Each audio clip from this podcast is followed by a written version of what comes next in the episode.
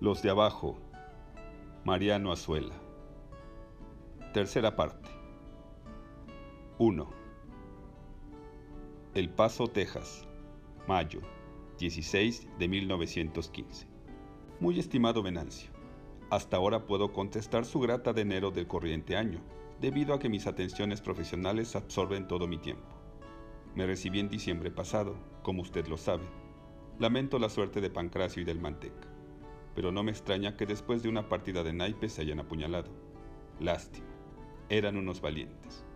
Siento en el alma no poder comunicarme con el güero Margarito para hacerle presente mi felicitación más calurosa, pues el acto más noble y más hermoso de su vida fue el de suicidarse. Me parece difícil, amigo Venancio, que pueda usted obtener el título de médico que ambiciona tanto aquí en los Estados Unidos, por más que haya reunido suficiente oro y plata para comprarlo. Yo le tengo estimación, Venancio, y creo que es muy digno de mejor suerte. Ahora bien, me ocurre una idea que podría favorecer nuestros mutuos intereses y las ambiciones justas que usted tiene por cambiar de posición social. Si usted y yo nos asociamos, podríamos hacer un negocio muy bonito. Cierto que por el momento yo no tengo fondos de reserva, porque todo lo he agotado en mis estudios y en mi recepción, pero cuento con algo que vale mucho más que el dinero mi conocimiento perfecto de esta plaza, de sus necesidades y de los negocios seguros que pueden emprenderse. Podríamos establecer un restaurante netamente mexicano, apareciendo usted como el propietario y repartiéndonos las utilidades a fin de cada mes. Además, algo relativo a lo que tanto nos interesa, su cambio de esfera social. Yo me acuerdo que usted toca bastante bien la guitarra y creo fácil, por medio de mis recomendaciones y de los conocimientos musicales de usted, conseguirle el ser admitido como miembro de la Salvation Army, sociedad respetabilísima que le daría a usted mucho carácter. No vacile, querido Venancio. Véngase con los fondos y podemos hacernos ricos en muy poco tiempo. Sírvase dar mis recuerdos afectuosos al general, a Anastasio y demás amigos. Su amigo que lo aprecia, Luis Cervantes. Venancio acabó de leer la carta por centésima vez y, suspirando, repitió su comentario. Este curro de veras que la supo hacer. Porque lo que yo no podré hacerme entrar en la cabeza, observó Anastasio Montañés, es eso de que tengamos que seguir peleando. Pues no acabamos ya con la federación. Ni el general ni Venancio contestaron, pero aquellas palabras siguieron golpeando en sus rudos cerebros como un martillo sobre el yunque. Ascendían la cuesta, al tranco largo de sus mulas, pensativos y cabizbajos. Anastasio inquieto y terco fue con la misma observación a otros grupos de soldados, que reían de su candidez. Porque si uno trae un fusil en las manos y las cartucheras llenas de tiros, seguramente que es para pelear. ¿Contra quién? ¿En favor de quiénes? Eso nunca le ha importado a nadie. La polvareda ondulosa e interminable se prolongaba por las opuestas direcciones de la vereda, en un hormiguero de sombreros de palma, viejos caquis mugrientos, frazadas musgosas y el negrar movedizo de las caballerías. La gente ardía de sed, ni un charco, ni un pozo, ni un arroyo con agua por todo el camino. Un vaho de fuego se alzaba de los blancos cereales de una cañada. Palpitaba sobre las crespas cabezas de los huizaches y las glaucas pencas de los nopales. Y como una mofa, las flores de los cactos se abrían frescas, carnosas y encendidas las unas, aceradas y diáfanas las otras tropezaron al mediodía con una choza prendida a los riscos de la sierra. Luego, con tres cauces regadas sobre las márgenes de un río de arena calcinada. Pero todo estaba silencioso y abandonado. A la proximidad de la tropa, las gentes se escurrían a ocultarse en las barrancas. Demetrio se indignó. A cuantos descubran escondidos o huyendo, cójanlos y me los traen, ordenó a sus soldados con voz desafinada. ¿Cómo? ¿Qué dice? exclamó Valderrama sorprendido a los serranos, a estos valerosos que no han imitado a las gallinas que ahora nidan en Zacatecas y Aguascalientes, a los hermanos nuestros que desafían las tempestades adheridas a sus rocas como la Madre Peña, protesto, protesto. Hincó las espuelas en los ijares de su mísero rocín y fue a alcanzar al general. Los serranos, le dijeron con énfasis y solemnidad, son carne de nuestra carne y huesos de nuestros huesos. Osex y sobus mer et caro de carne mea. Los serranos están hechos de nuestra madera, de esta madera firme con la que se fabrican los héroes. y con una confianza tan intempestiva como valiente, dio un golpe con su puño cerrado sobre el pecho del general, que sonrió con benevolencia. Valderrama, vagabundo y loco y un poco poeta, ¿sabía lo que decía? Cuando los soldados llegaron a una ranchería y se arremolinaron con desesperación en torno de casas y jacales vacíos, sin encontrar una tortilla dura, ni un chile podrido, ni unos granos de sal para ponerle a la tan aborrecida carne fresca de res. Ellos, los hermanos pacíficos, desde sus escondites, impasibles los unos con la impasibilidad pétrea de los ídolos aztecas, más humanos los otros, con una sórdida sonrisa en sus labios untados y ayunos de barba. Veían como aquellos hombres feroces, que un mes antes hicieran retemblar de espanto sus míseros y apartados solares. Ahora salían de sus chozas, donde las hornillas estaban apagadas y las tinajas secas. Abatidos, con la cabeza caída y humillados como perros a quienes se arroja de su propia casa a puntapiés. Pero el general no dio contraorden y unos soldados le llevaron a cuatro fugitivos bien trincados. 2. ¿Por qué se esconden ustedes? Interrogó Demetrio a los prisioneros. No nos escondemos, mi jefe, seguimos nuestra vereda. ¿A dónde? A nuestra tierra. Nombre de Dios, Durango. ¿Es este el camino de Durango? Por los caminos no puede transitar gente pacífica ahora. Usted lo sabe, mi jefe. Ustedes no son pacíficos. Ustedes son desertores. ¿De dónde vienen? prosiguió Demetrio observándolos con ojo penetrante. Los prisioneros se turbaron, mirándose perplejos sin encontrar pronta respuesta. Son carranclanes, notó uno de los soldados. Aquello devolvió instantáneamente la interés a los prisioneros. No existía más para ellos el terrible enigma que desde el principio se les había formulado con aquella tropa desconocida. ¿Carrancistas nosotros? contestó uno de ellos con altivez. Mejor puercos. La verdad, sí, somos desertores dijo otro. Nos le cortamos a mi general Villa de este lado de Celaya, después de la cuereada que nos dieron. Derrotado el general Villa, ja, ja, ja, ja. Los soldados rieron a carcajadas, pero a Demetrio se le contrajo la frente como si algo muy negro hubiera pasado por sus ojos. No nace todavía el hijo de la que tenga que derrotar a mi general Villa, clamó con insolencia un veterano de cara cobriza con una cicatriz de la frente a la barba. Sin inmutarse, uno de los desertores se quedó mirándolo fijamente y dijo, Yo lo conozco a usted. Cuando tomamos Torreón, usted andaba con mi general Urbina. En Zacatecas venía ya con Natera y allí se juntó con los de Jalisco. ¿Miento? El efecto fue brusco y definitivo. Los prisioneros pudieron entonces dar una detallada relación de la tremenda derrota de Villa en Celaya. Se les escuchó en un silencio de estupefacción. Antes de reanudar la marcha, se encendieron lumbres donde asar carne de toro. Anastasio Montañés, que buscaba leños entre los guisaches, descubrió a lo lejos y entre las rocas la cabeza tuzada del caballuco de Valderrama. Vente ya, loco, que al fin no hubo pozole, comenzó a gritar. Valderrama oyó la voz de Anastasio y debió haberse convencido de que los prisioneros habían quedado en libertad, porque momentos después estaba cerca de Venancio y de Demetrio. ¿Ya sabe usted las nuevas? le dijo Venancio con mucha gravedad.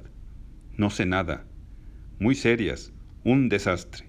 Villa derrotado en Celaya por Obregón. Carranza triunfando por todas partes. Nosotros arruinados. El gesto de Valderrama fue desdeñoso y solemne, como de emperador.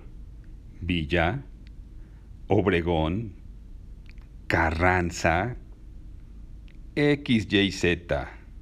¿Qué se me da a mí? Amo la revolución como amo al volcán que irrumpe. Al volcán porque es volcán. A la revolución porque es revolución. Pero las piedras que quedan arriba o abajo, después del cataclismo, ¿qué me importan a mí? Y como al brillo del sol de mediodía reluciera sobre su frente el reflejo de una blanca botella de tequila, volvió grupas y con el alma henchida de regocijo se lanzó hacia el portador de tamaña maravilla. Le tengo voluntad a ese loco, dijo Demetrio sonriendo, porque a veces dice unas cosas que lo ponen a uno a pensar. Se reanudó la marcha, y la desazón se tradujo en un silencio lúgubre. La otra catástrofe venía realizándose callada, pero indefectiblemente. Villa derrotado era un dios caído, y los dioses caídos ni son dioses ni son nada. Cuando la codorniz habló, sus palabras fueron fiel trasunto del sentir común. Pues ahora sí, muchachos, cada araña por su hebra. 3. Aquel pueblecillo, a igual que congregaciones, haciendas y rancherías, se había vaciado en Zacatecas y Aguascalientes. Por tanto, el hallazgo de un barril de tequila por uno de los oficiales fue acontecimiento de la magnitud del milagro. Se guardó profunda reverencia, se hizo mucho misterio para que la tropa saliera otro día, a la madrugada, al mando de Anastasio Montañés y de Venancio. Y cuando Demetrio despertó al son de la música, su Estado Mayor, ahora integrado en su mayor parte por jóvenes exfederales, le dio la noticia del descubrimiento, y la codorniz, interpretando los pensamientos de sus colegas, dijo axiomáticamente, Los tiempos son malos y hay que aprovechar, porque si hay días que nada el pato, hay días que ni agua bebe.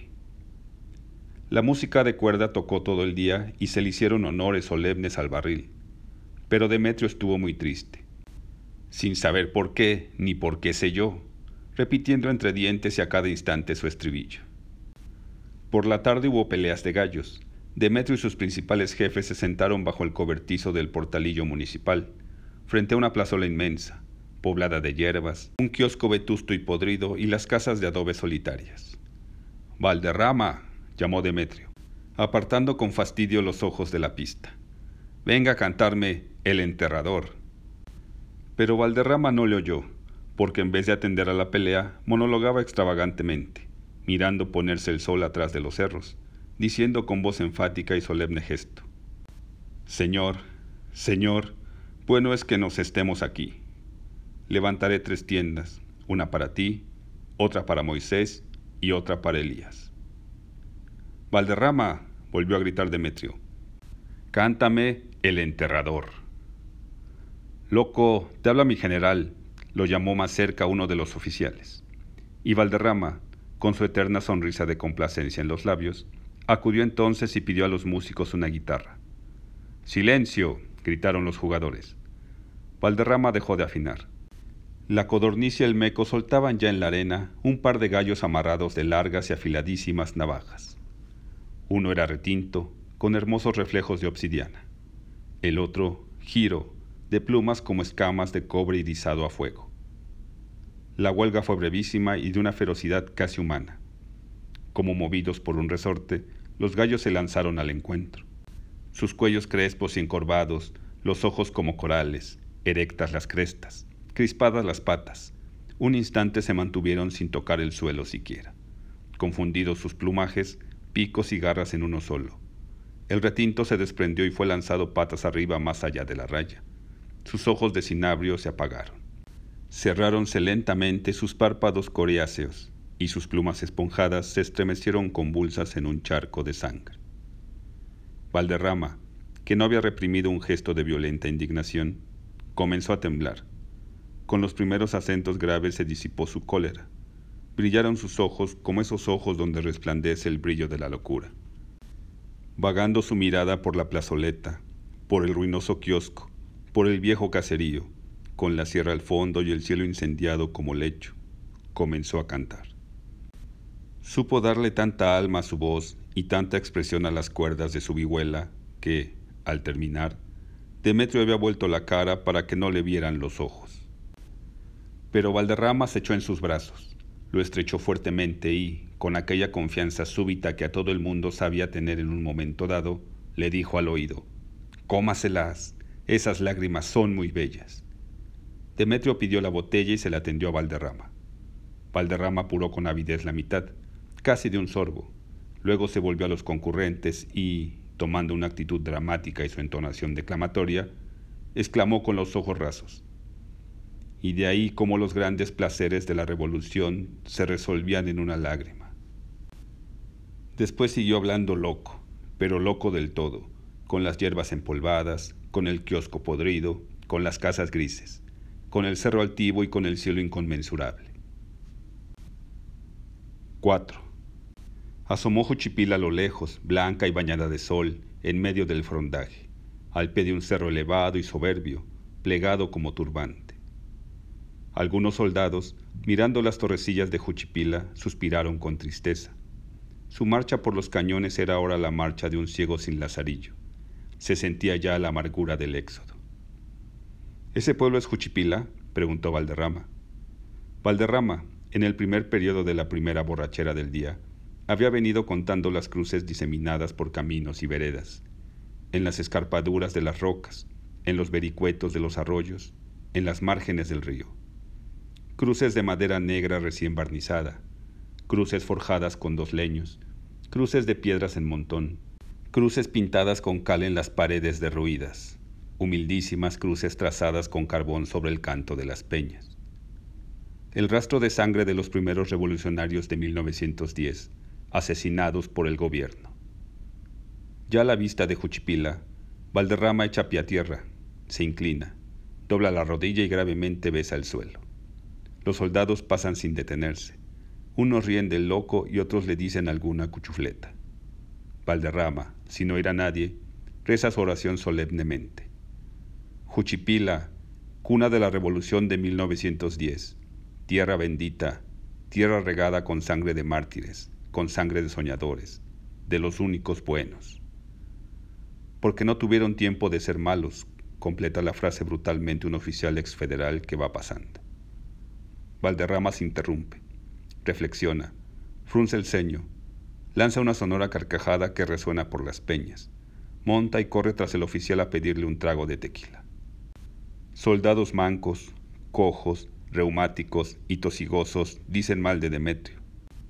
Advenedizos de banqueta causan alta con barras de latón en el sombrero antes de saber siquiera cómo se coge un fusil, mientras que el veterano fogueado en cien combates, inútil ya para el trabajo, el veterano que comenzó de soldado raso, soldado raso es todavía. Y los pocos jefes que quedan, camaradas viejos de Macías, se indignan también porque se cubren las bajas del Estado Mayor con señoritines de capital, perfumados y peripuestos. Pero lo peor de todo, dice Venancio, es que nos estamos llenando de exfederales. El mismo Anastasio, que de ordinario encuentra muy bien hecho todo lo que su compadre Demetrio hace, ahora, en causa común con los descontentos, exclama, Miren compañeros, yo soy muy claridoso, y yo le digo a mi compadre que si vamos a tener aquí a los federales siempre, malamente andamos, de veras, a que no me lo creen. Pero yo no tengo pelos en la lengua, y por la vida de la madre que me parió, que se lo digo a mi compadre Demetrio. Y se lo dijo. Demetrio lo escuchó con mucha benevolencia. Y luego que acabó de hablar, le contestó, Compadre, es cierto lo que usted dice. Malamente andamos. Los soldados hablan mal de las clases, las clases de los oficiales y los oficiales de nosotros. Y nosotros estamos ya para despachar a Villa y a Carranza a la... a que se diviertan solos pero se me figura que nos está sucediendo lo que aquel peón de Tepatitlán, ¿se acuerda, compadre? No paraba de rezongar de su patrón, pero no paraba de trabajar tampoco. Y así estamos nosotros, a reniega y reniega, y a mátenos y mátenos. Pero eso no hay que decirlo, compadre. ¿Por qué, compadre Demetrio? Por yo no sé, por qué no, ya me entiende. Lo que ha de hacer es dármele ánimo a la gente he recibido órdenes de regresar a detener una puntita que viene por Cuquío. Dentro de muy poquitos días tenemos que darnos un encontronazo con los carranclanes, y es bueno pegarles ahora hasta por debajo de la lengua. Valderrama, el vagabundo de los caminos reales, que se incorporó a la tropa un día, sin que nadie supiera punto fijo cuándo ni en dónde, pescó algo de las palabras de Demetrio, y como no hay loco que coma lumbre, ese mismo día desapareció como había llegado. 5. Entraron a las calles de Juchipila cuando las campanas de la iglesia repicaban alegres, ruidosas, y con aquel su timbre peculiar que hacía palpitar de emoción a toda la gente de los cañones. Se me figura, compadre, que estarnos allá en aquellos tiempos cuando apenas iba empezando la revolución, cuando llegábamos a un pueblito y nos repicaban mucho, y salía la gente a encontrarnos con músicas, con banderas, y nos echaban muchos vivas y hasta cohetes nos tiraban dijo Anastasio Montañés. Ahora ya no nos quieren, repuso Demetrio. Sí, como vamos ya de rota batida, observó la codorniz. No es por eso. A los otros tampoco los pueden ver ni en estampa. Pero, ¿cómo nos han de querer, compadre? Y no dijeron más. Desembocaban en una plaza, frente a la iglesia octagonal, burda y maciza, reminiscencia de tiempos coloniales. La plaza debía haber sido un jardín, a juzgar por sus naranjos escuetos y roñosos, entreverados entre restos de bancas de hierro y madera. Volvió a escucharse el sonoro y regocijante repique. Luego, con melancólica solemnidad, se escaparon del interior del templo las voces melifludas de un coro femenino. A los acordes de un guitarrón, las doncellas del pueblo cantaban los misterios. ¿Qué fiesta tienen ahora, señora? preguntó Venancio a una abejarruca que a todo correr se encaminaba hacia la iglesia. Sagrado corazón de Jesús, repuso la beata medio ahogándose. Se acordaron de que hacía un año ya de la toma de Zacatecas y todos se pusieron más tristes todavía. Igual a los otros pueblos que venían recorriendo desde Tepic, pasando por Jalisco, Aguascalientes y Zacatecas, Juchipila era una ruina. La huella negra de los incendios se veía en las casas destechadas, en los pretiles ardidos, casas cerradas y una que otra tienda que permanecía abierta era como un sarcasmo para mostrar sus desnudos armazones, que recordaban los blancos esqueletos de los caballos diseminados por todos los caminos. La mueca pavorosa del hambre estaba ya en las caras terrosas de la gente, en llama luminosa de sus ojos que, cuando se detenían sobre un soldado, quemaba con el fuego de la maldición. Los soldados recorren en vano las calles en busca de comida y se muerden la lengua ardiendo de rabia. Un solo fonducho está abierto y enseguida se aprieta. No hay frijoles, no hay tortillas, puro chile picado y sal corriente. En vano los jefes muestran sus bolsillos reventando de billetes o quieren ponerse amenazadores. Papeles, sí, eso nos han traído ustedes. Pues eso coman, dice la fondera, una viejota insolente, con una enorme cicatriz en la cara, quien cuenta que ya durmió en el petate del muerto para no morirse de un susto. Y en la tristeza y desolación del pueblo, mientras cantan las mujeres en el templo, los pajarillos no cesan de piar en las arboledas, ni el canto de las currucas deja de oírse en las ramas secas de los naranjos. 6. La mujer de Demetrio Macías, loca de alegría, salió a encontrarlo por la vereda de la sierra, llevando de la mano al niño. Casi dos años de ausencia. Se abrazaron y permanecieron mudos, ella embargada por los sollozos y las lágrimas. Demetrio, pasmado, Veía a su mujer envejecida, como si diez o veinte años hubieran transcurrido ya. Luego miró al niño, que clavaba en él sus ojos con azoro, y su corazón dio un vuelco cuando reparó en la reproducción de las mismas líneas de acero de su rostro y en el brillo flamante de sus ojos. Y quiso atraerlo y abrazarlo, pero el chiquillo, muy asustado, se refugió en el regazo de su madre. Es tu padre, hijo, es tu padre, el muchacho metía la cabeza entre los pliegues de la falda y se mantenía huraño. Demetrio, que había dado su caballo al asistente, caminaba a pie y poco a poco con su mujer y su hijo por la abrupta vereda de la sierra. Ahora sí, bendito sea Dios que ya veniste. Ya nunca nos dejarás, ¿verdad? ¿Verdad que ya te vas a quedar con nosotros? La faz de Demetrio se ensombreció, y los dos estuvieron silenciosos, angustiados. Una nube negra se levantaba tras la sierra y se oyó un trueno sordo. Demetrio ahogó un suspiro. Los recuerdos afluían a su memoria como una colmena. La lluvia comenzó a caer en gruesas gotas y tuvieron que refugiarse en una rocallosa covacha. El aguacero se desató con estruendo y sacudió las blancas flores de San Juan, manojos de estrellas prendidos en los árboles, en las peñas, entre la maleza, en los pitajayos y en toda la serranía. Abajo, en el fondo del cañón y a través de la gasa de la lluvia, se miraban las palmas rectas y simbradoras. Lentamente se mecían sus cabezas angulosas y al soplo del viento se desplegaban en abanicos. Y todo era serranía, ondulaciones de cerros que suceden a cerros, más cerros circundados de montañas y éstas encerradas en una muralla de sierra de cumbres tan altas que su azul se perdía en el zafir. Demetrio, por Dios, ya no te vayas, el corazón me avisa que ahora te va a suceder algo. Y se deja sacudir de nuevo por el llanto. El niño, asustado, llora gritos, y ella tiene que refrenar su tremenda pena para contentarlo. La lluvia va cesando.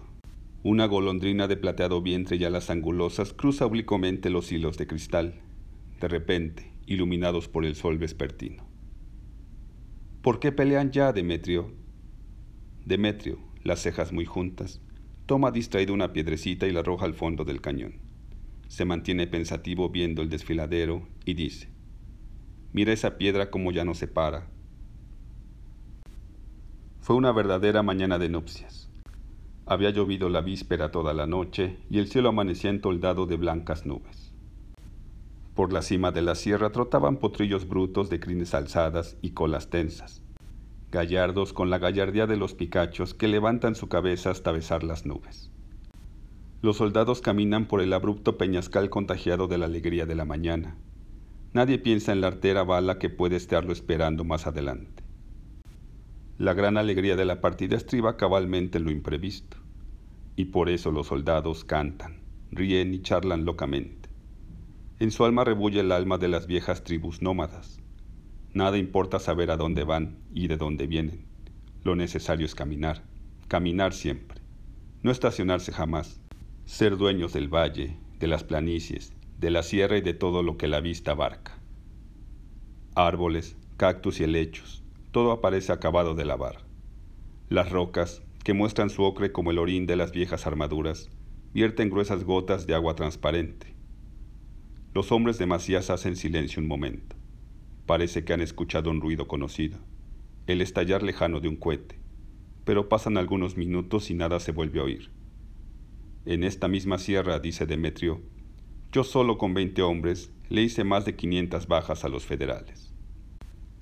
Y cuando Demetrio comienza a referir aquel famoso hecho de armas, la gente se da cuenta del grave peligro que va corriendo. Con que si el enemigo, en vez de estar a dos días de camino todavía, les fuera resultando escondido entre las malezas de aquel formidable barranco, por cuyo fondo se han aventurado. Pero, ¿quién sería capaz de revelar su miedo? cuando los hombres de Demetrio dijeron, por aquí no caminamos. Y cuando comienza un tiroteo lejano, donde va la vanguardia, ni siquiera se sorprenden ya. Los reclutas vuelven grupas en desenfrenada fuga buscando la salida del cañón. Una maldición se escapa de la garganta seca de Demetrio. ¡Fuego! ¡Fuego sobre los que corran! ¡A quitarles las alturas! Ruge después como una fiera. Pero el enemigo, escondido a millaradas, desgrana sus ametralladoras y los hombres de Demetrio caen como espigas cortadas por la hoz. Demetrio derrama lágrimas de rabia y de dolor cuando Anastasio resbala lentamente de su caballo sin exhalar una queja, y se queda tendido, inmóvil. Venancio cae a su lado, con el pecho horriblemente abierto por la ametralladora, y el meco se desbarranca y rueda al fondo del abismo. De repente Demetrio se encuentra solo, las balas zumban en sus oídos como una granizada. Desmonta. Arrástrase por las rocas hasta encontrar un parapeto. Coloca una piedra que le defienda la cabeza y, pecho a tierra, comienza a disparar. El enemigo se disemina, persiguiendo a los raros fugitivos que quedan ocultos entre los chaparros. Demetrio apunta y no hierra un solo tiro. Paf, paf, paf. Su puntería famosa lo llena de regocijo, donde pone el ojo pone la bala. Se acaba un cargador y mete otro nuevo, y apunta. El humo de la fusilería no acaba de extinguirse. Las cigarras entonan su canto imperturbable y misterioso. Las palomas cantan con dulzura en las rinconadas de las rocas. Ramonean apaciblemente las vacas. La sierra está de gala. Sobre sus cúspides inaccesibles cae la niebla albísima como un crespón de nieve sobre la cabeza de una novia y al pie de una resquebrajadura enorme y suntuosa, como pórtico de vieja catedral, Demetrio Macías, con los ojos fijos para siempre, sigue apuntando con el cañón de su fusil.